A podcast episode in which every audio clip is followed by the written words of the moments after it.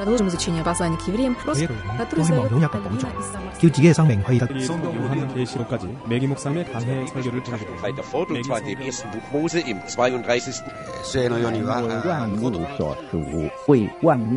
¿Quién sabe cuántos idiomas hay en el mundo? Todos ellos tienen sus códigos y símbolos, y muchas veces con sentidos totalmente opuestos.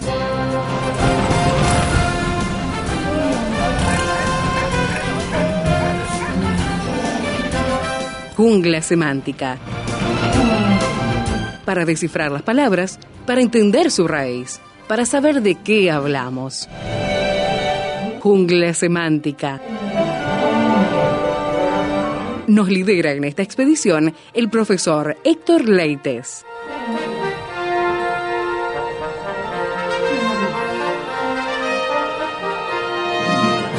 ¿Cómo vive esta vida, este tiempo que tiene en esta tierra? El apóstol Pedro nos da algunas sugerencias y algunas precauciones de cómo vivirlo al mirar Primera de Pedro capítulo 4 versículo 2. Lo hacemos hoy en la jungla semántica con el profesor Héctor Leites. Bienvenido, ¿cómo estás Héctor? ¿Qué tal Esteban? ¿Qué tal amigos? Y contentos de estar en Jungla Semántica, aquí en Imágenes Verbales, escrita en Primera de Pedro. Tanto, tanto eh, énfasis que pone Pedro en el servicio, pero sobre todas las cosas, Esteban, el eje central de Primera de Pedro es cómo poder servir en medio de las pruebas. Sí. Eh, habíamos comenzado en ese capítulo 4, eh, bueno, no habíamos comenzado, sino continuábamos hablando acerca del padecimiento. Y en el capítulo 4 deci- decía, y está diciendo realmente el versículo, puesto que Cristo ha padecido por nosotros en la carne, vosotros también armados del mismo pensamiento, pues quien ha padecido con la carne, o en la carne, terminó con el pecado. Y el verso 2 dice, a fin, o a fin de que ya no viváis, o para no vivir el tiempo que resta en la carne, conforme a las concupiscencias de los hombres, sino conforme a la voluntad de Dios. Vuelve a poner énfasis en algo muy importante. En la versión 60 dice para no vivir el tiempo. Y es verdad, eh, es un buen propósito y es como un propósito final de esto de que Cristo murió en la cruz, nos da la victoria, pero también nos da algo, el ejemplo. El ejemplo. El ejemplo. Y este ejemplo es fuerza, poder, eh, nos quitó la esclavitud del pecado, o sea, quita el poder esclavizador del pecado, no, no anula el pecado en la humanidad, tampoco anula a Satanás, pero simplemente le quitó el poder de acusar a aquellos que se valgan de la sangre de Cristo, le quitó el poder de la muerte eterna, según Hebreos 2.14. La obra de Cristo en la cruz es perfecta. No hay que, a veces yo escucho algunas frases decir, bueno, hay que, hay que completar la obra de Cristo. No, no, no, no. Hay que, yo me quiero morir. No hay que completar nada. Fue completa Completa, la sí. obra de Cristo. Hay que Él mismo lo declaró de la cruz, ¿no? Cuando eh, Sí, se acabó, se terminó. Una sola Sí. vez y para siempre y se sentó a la diestra de Dios. Basta, terminó. Y a veces nosotros con ciertas oraciones, cortando ciertas maldiciones o ciertas eh, genéticas, y uno dice, no, no, ya Cristo llevó todo en la cruz. Gálatas 3.13 clavó todo en la cruz, la maldición de la ley que era por no cumplirla, eh, venció a Satanás, venció al pecado, nos da la vida eterna, realmente es una obra perfecta. Deberíamos poner en, en- en nuestros cultos, en nuestras iglesias locales, más énfasis de la obra de Cristo. A veces se sabe más la obra de un cantante o de, o de un artista que de la obra de Cristo. Entonces, la obra de Cristo fue perfecta. Y en esto, del gran propósito a fin de que ya no viváis, o para no vivir el tiempo, y esta palabra tiempo es cronos, porque es tiempo cronológico, a fin de que ya no viváis. Y uno dice, ¿cómo ya no viváis eh, conforme a las concupiscencias? No. ¿Cuál es el tema? El tema es que Él nos da fuerza, poder, Él nos guía, nos ayuda, no estamos en tinieblas, tenemos la palabra de Dios, tenemos el Espíritu Santo, tenemos realmente toda la luz para obedecer y hacer la voluntad de Él. Por eso dice él, el, eh, para no vivir. La palabra para vivir aquí es la palabra biosai. Viene de bio. Todos conocen las palabras bios, ¿verdad? Que es vida. Tenemos la palabra zoe o sogrom, que es una vida eterna. Tenemos la palabra bios, que es vida.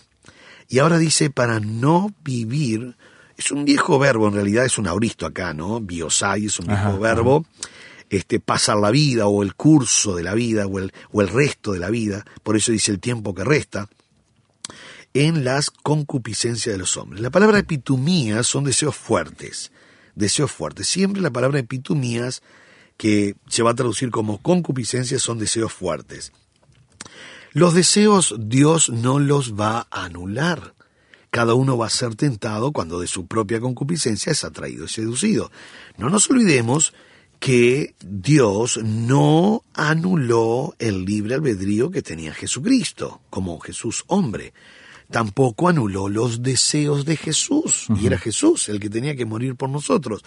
Pero no solo no anuló, nosotros recordaremos que Jesús fue tentado miles de veces, miles de veces. Solo en el desierto estamos hablando no de tres veces, tres veces se registró el concepto cuerpo, alma y espíritu, conforme a nuestra semejanza.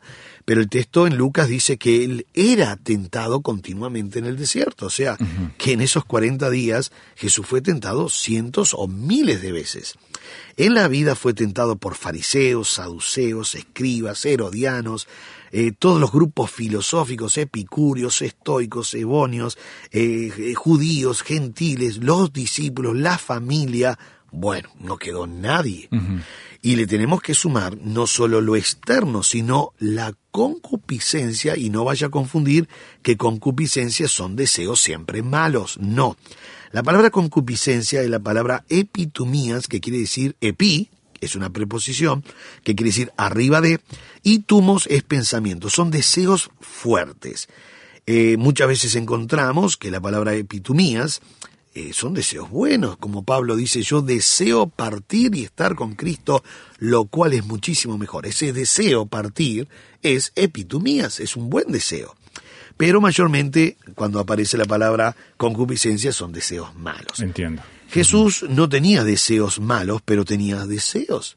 Y había deseos que no eran en la voluntad de Dios. No, recorde, no, no nos olvidemos y debemos recordar que Jesús no solo pensó no morir, se lo solicitó al Padre. Si es posible, pase de mí esta copa. Exactamente, y no lo hizo una, una sola vez, lo hizo tres veces pidiéndole al Padre que por favor sacara ese, ese, e, esa muerte de él, que escogiera otro medio de salvación, pero él no quería morir, pasa de mí esta copa.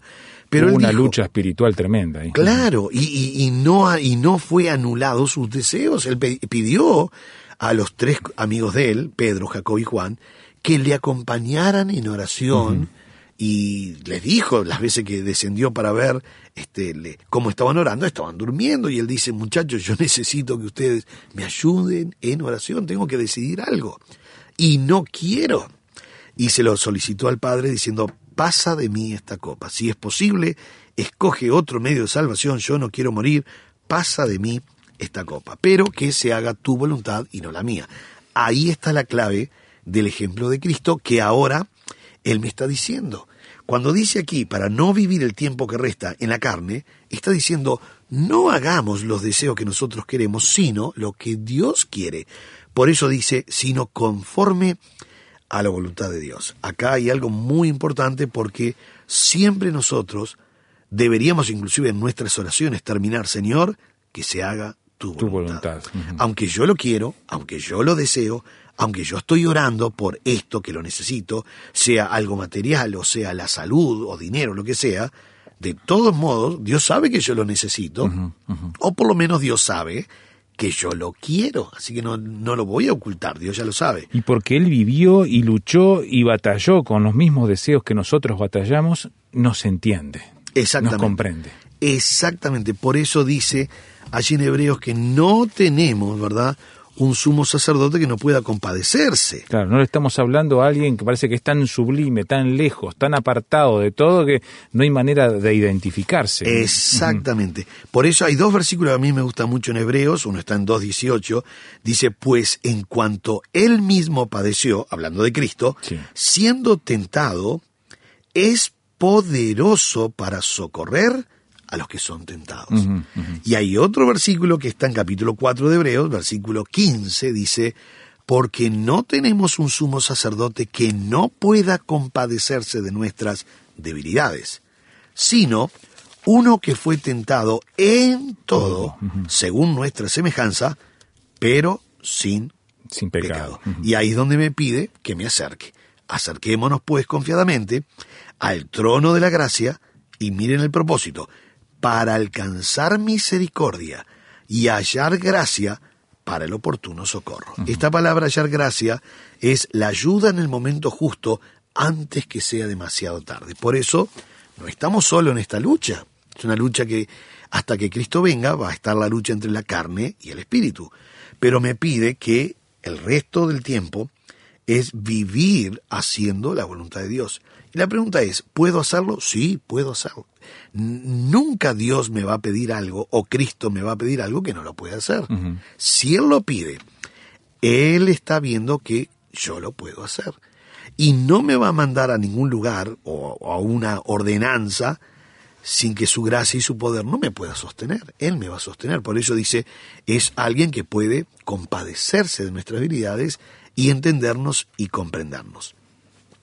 Por eso es muy importante, Esteban, cuando estamos aquí en este versículo, en el 4.2, dice, para no vivir el tiempo que resta en la carne, conforme a las concupiscencias de los hombres. Acá está hablando de los deseos que no hacen la voluntad de Dios, sino conforme a la voluntad de Dios. Esto es muy lindo porque esta palabra conforme a la voluntad de Dios está apuntando específicamente a lo que es hacer siempre lo que a Él le agrada. No es fácil a veces decir, pero eh, yo tengo ganas de hacer esto y no voy a orar a ver si es la voluntad de Dios porque debe ser la voluntad de Dios por causa de que, bueno, Dios me ayuda, Dios estará conmigo y todo esto. Pero importante esto, Esteban. Hacemos una breve pausa, ¿te parece? Y Sí. seguimos enseguida mirando este tema, esta realidad, esta necesidad que tiene el ser humano aquí en la jungla semántica. Nuestro canal de comunicación, junglasemántica, arroba transmundial.org.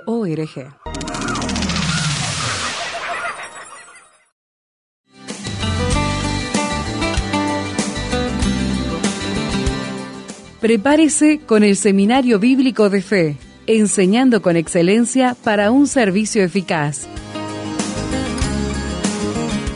Seminario Bíblico de Fe. Por informes, llame al 2 902 90 89 2 902 90 89.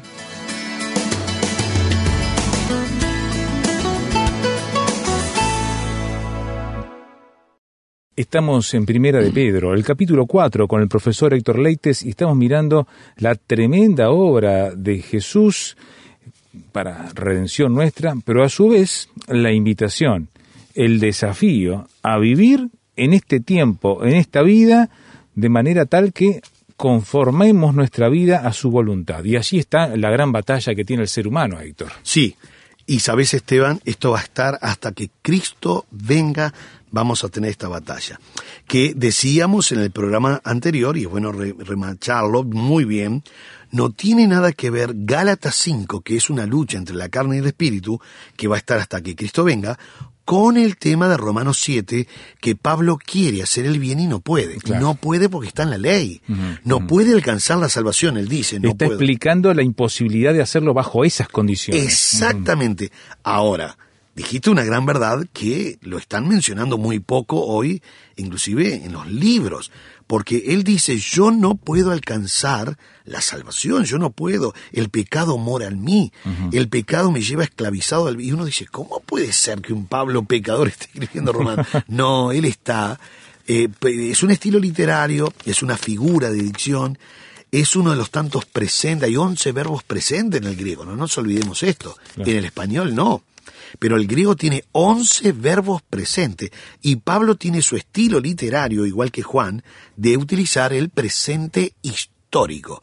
Y justamente Romanos 7, del verso 14 en adelante, él se proyecta como estricto fariseo diciendo, la ley lo tiene esclavizado. Y lo pone en una situación realmente de condenación. Por eso gritó en el capítulo 8 diciendo, ahora pues ninguna condenación hay para los que están en Cristo Jesús. Ahora, volviendo otra vez al capítulo eh, 1 de Pedro, capítulo 4, verso 2, termina diciendo, sino conforme a la voluntad de Dios. Esteban, la concupiscencia, los deseos del hombre, esa lucha entre la carne y el espíritu va a estar siempre. Siempre. Siempre va a estar hasta que Cristo venga. Por eso me pide reiteradas veces el maestro, Pablo, Santiago, dice, cuidado porque ustedes van a ser tentados en su propia mente, no solamente a veces algo externo. Yo puedo estar en una pieza de, de 4x4 encerrado 10 eh, días Sí. y aún sin salir de allí, yo voy a ser tentado. Y uno dice, pero ¿cómo es posible? Si yo no vi a nadie, yo no salí de esa pieza, porque cada uno es tentado cuando de su propia concupiscencia es atraído y seducido. Entonces uno puede estar pensando eh, cómo robar, cómo matar, cómo adulterar, sin moverte en una pieza de 4x4, es en la mente. De hecho, a veces pensamos, mira, mira qué, qué tono interesante este, ¿no? A ver. A veces pensamos que Jesús fue, como dice, fue llevado al pináculo del templo. Mirá, Esteban, qué cosa rara.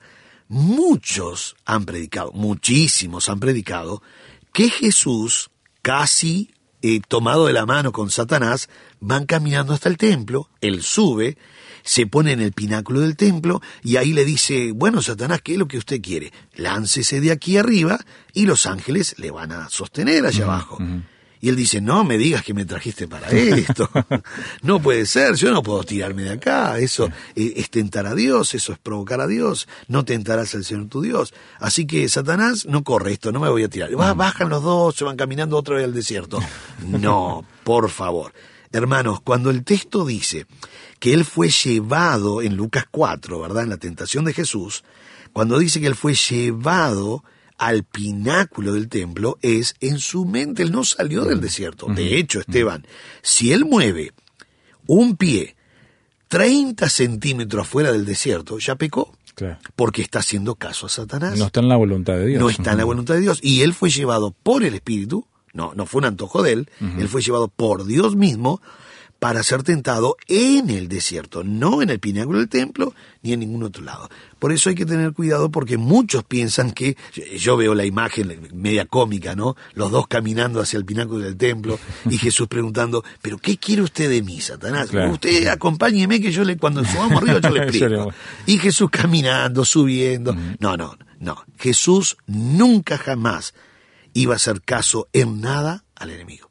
Por eso eh, es muy Pero interesante. claro, él creaba imágenes, este, ideas, este, Bueno, situaciones. Exacto, porque la concupiscencia está, él pensó, y va- vamos a imaginarnos ahora la, la misma tentación, pero él en el desierto. Él dice, si yo me tirase del pináculo del templo, en ocho segundos, diez segundos que demora la escena, todos los judíos, porque no era el pináculo del templo de Montevideo, ni de Buenos Aires, era el pináculo del templo de Jerusalén. Claro. Mucha gente. Entonces, en 10 segundos, él convertía a todas las personas que no iba a poder en tres años. En 10 segundos. Era una linda tentación para, era una linda oportunidad inclusive para que todo el mundo creyese en él, porque no nos olvidemos que lo que se está citando, lo que el enemigo cita, es el Salmo 91, verso 11 y 12 Claro. Que vienen tu- los ángeles, te sostienen y no va a pasar nada, Dios te va a cuidar. Y él dice, no, esto es una locura, en todo su mente. ¿Cómo voy a hacer esto? Esto es una locura, esto es tentar, es tener un cuidado presuntuoso de Dios. No, no, no. La Biblia dice esto y él está con una tentación dentro del desierto, él fue tentado. Por eso dice Santiago, en capítulo 1, verso 14, sino que cada uno es tentado cuando de su propia concupiscencia. Y Jesús era 100% hombre. Si él no era 100% hombre, entonces no es mi representante de vida, no tengo a quien imitar y tampoco tengo este, a quien seguir, no tengo a quien imitar si él no fue hombre, porque Claro, claro. eh, él me dijo que yo puedo vencer la tentación porque él la venció. Él quitó el poder esclavizador del pecado, o sea que ya no me esclaviza. Satanás no puede esclavizarme porque yo ahora soy libre en Cristo, pero eso sí, soy el que tengo que obedecer a Dios. Por eso decíamos en Romanos 6, 16, no sabéis que si os sometéis a alguien, nadie me somete, solo me someto Claro. para obedecer. Ahora, Santiago vuelve a decir, sino que cada uno es tentado cuando de su propia concupiscencia es atraído y seducido. Entonces, Entonces, como siguiente paso, la concupiscencia, después que ha concebido, la palabra concebir es lambazo. lambazo. Sí, quiere decir unir. En el español, la palabra concebir también es unir. Se concibe cuando el óvulo y el espermatozoide se unen. Ahí ya hay vida. Bueno, eso es lo que está diciendo Santiago. Una vez que se une la tentación, que vamos a tener 30, 40, 50 tentaciones por día, más mi voluntad, eso es lo que da el pecado. Por eso Jesús fue tentado cientos de miles de veces, pero, nunca pecó. Porque ser tentado no es pecado. Es pecado cuando la tentación se une a mi voluntad. Pero ¿por qué Cristo no pecó? Porque Él no hacía su voluntad, hacía la voluntad del Padre, no su voluntad. No es que Él se anuló en todo. No, Él tenía hambre y comió, tenía sed y tomó agua, descansó. Pero en cuanto a la voluntad de Dios, hacía todo lo que el Padre quería. Y esto fue muy fuerte porque Jesús fue 100% hombre y, y siendo Dios también, nunca dejó de ser Dios. Pero como hombre fue tentado en todo conforme a nuestra semejanza, pero sin pecado. ¿Para qué? Para darnos el ejemplo. Nosotros también vamos a ser tentados y podemos vivir una vida en victoria. Es lo que está hablando Pedro. Pedro dice, para no vivir el tiempo que resta en la carne. Y uno dice, pero ¿se puede? Se puede conforme a las concupiscencias de los hombres. La concupiscencia va a estar, siempre va a estar los deseos fuertes. Siempre va a estar. Nunca se va a anular eso. Lo tuvo Cristo.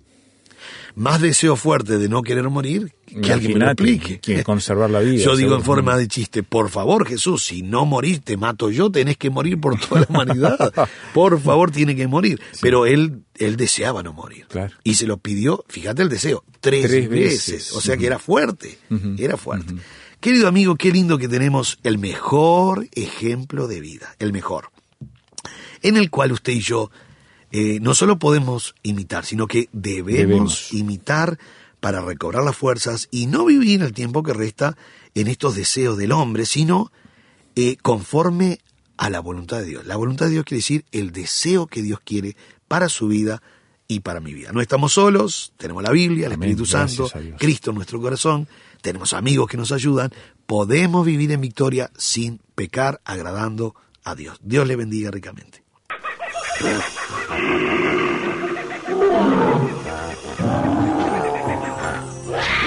Hoy termina esta etapa de la expedición, pero lo esperamos en el próximo programa para adentrarnos en la jungla semántica.